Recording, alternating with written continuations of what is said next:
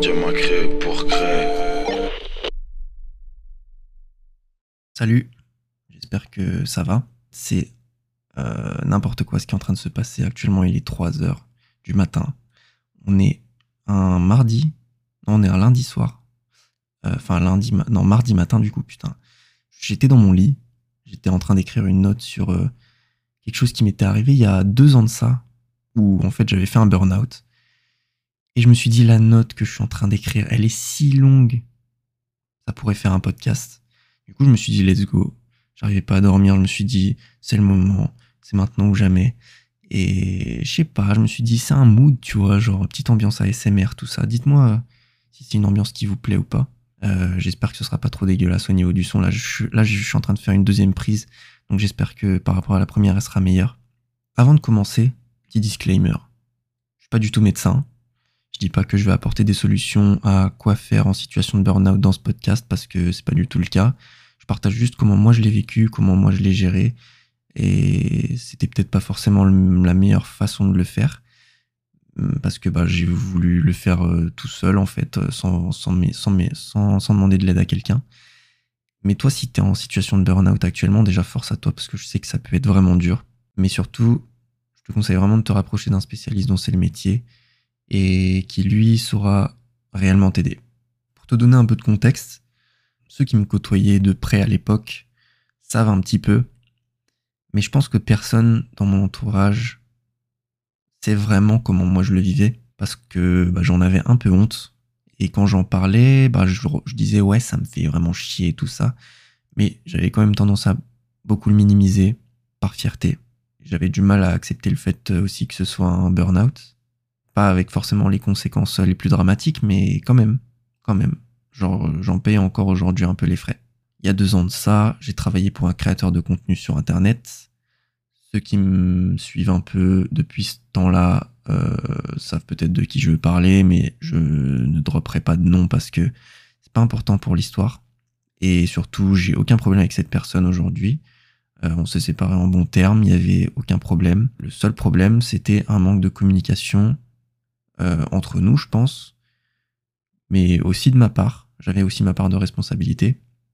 Et le problème, en fait, c'est que c'est que j'étais pas, euh, genre, je travaillais, on va dire, à plein temps, euh, à plein temps, et euh, les choses se sont pas déroulées comme on les avait convenues dès le départ, ce qui a fait que, je te passe les détails, euh, je me suis retrouvé à ne pas être rémunéré comme je l'aurais souhaité au début. Et disons qu'on a convenu un accord qui me bénéficiait pas. Euh, tout ça, c'était du coup pendant le Covid, donc pendant le premier confinement. En gros, si je te dis ça, c'est parce que du coup, euh, je travaillais vraiment comme un fou pour du coup une rémunération assez faible. Bah, j'avais très peu de temps pour moi, mais dans tous les cas, il n'y avait pas énormément de vie sociale. Mais bon, ça, ça, ça accentue un peu le truc, tu vois, le fait de ne pas pouvoir euh, voir des gens pour décompresser. Et je me sentais un peu pris au piège parce que c'était une époque où j'avais vraiment du mal à m'imposer et à confronter les choses et les situations et les gens quand quelque chose ne me convenait pas ou me faisait me sentir mal, ce qui est toujours un peu le cas aujourd'hui. Aujourd'hui, je pense que bah, je ferme un peu moins ma gueule qu'avant quand même. Du coup, j'ai fait un burn-out en fait, tout simplement. Après ça, après deux mois à avoir travaillé pour ce créateur de contenu, euh, j'ai pris, j'ai pris un mois de vacances. J'étais dégoûté du montage. Ça m'a dégoûté du montage. Et en fait, le problème, c'est que ça m'inquiétait de fou pour mon avenir. Parce que j'avais pas d'autre solution, en fait. Et comme c'était à l'époque du Covid, bah, c'était ça ou rien. C'était ça ou le chômage, en fait. C'était ma seule. euh, j'avais pas de solution de repli.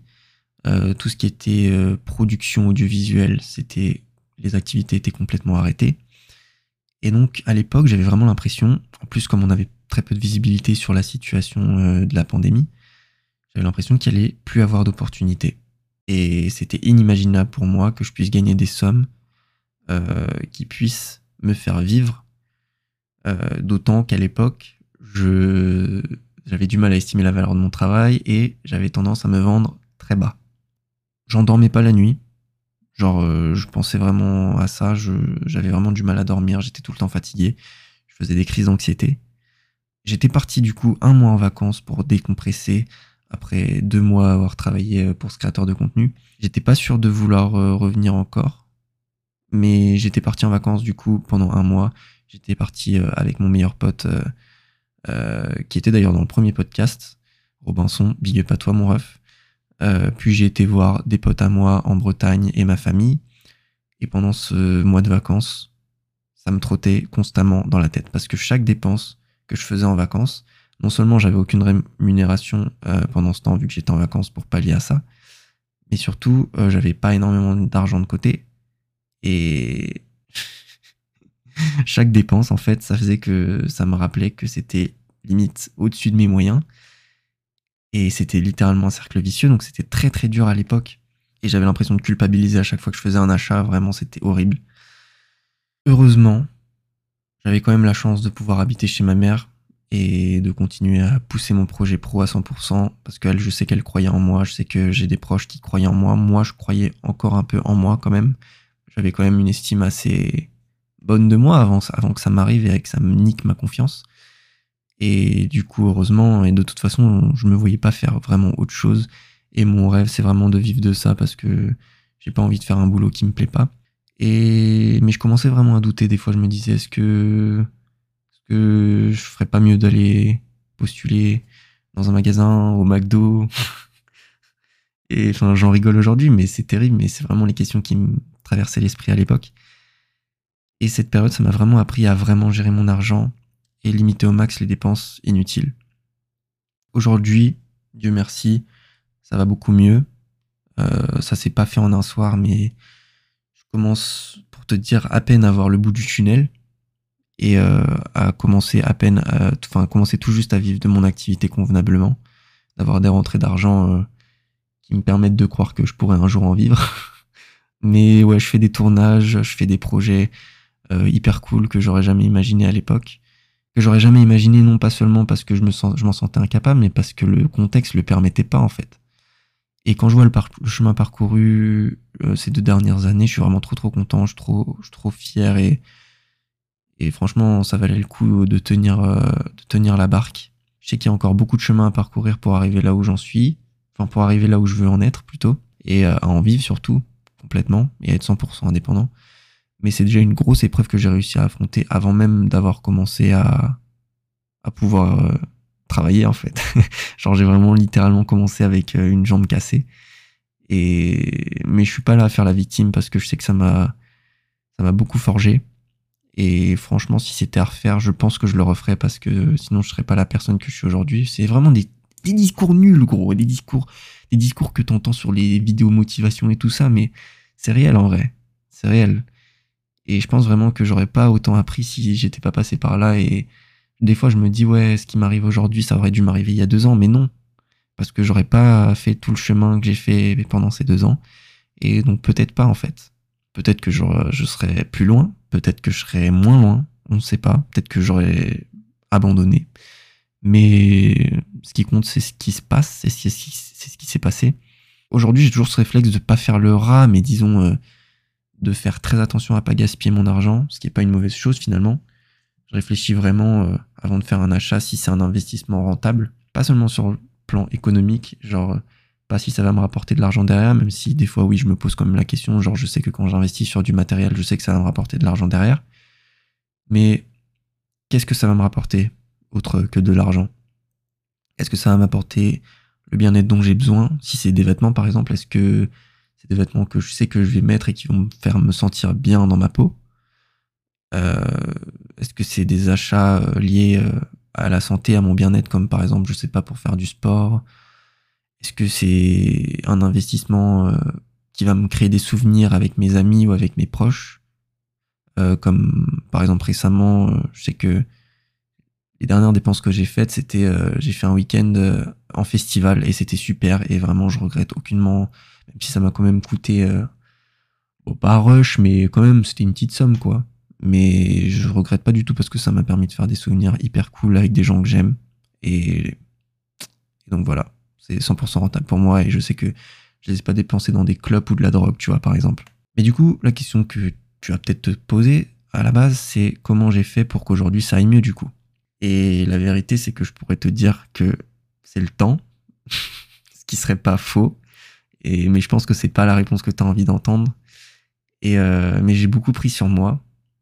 Et j'ai essayé de trouver, j'ai essayé de me retrouver dans des domaines qui me passionnaient, sans forcément me soucier de gagner de l'argent, euh, parce que dans tous les cas, même euh, en essayant d'en gagner, j'en gagnais pas, donc je me suis dit nique sa mère l'argent.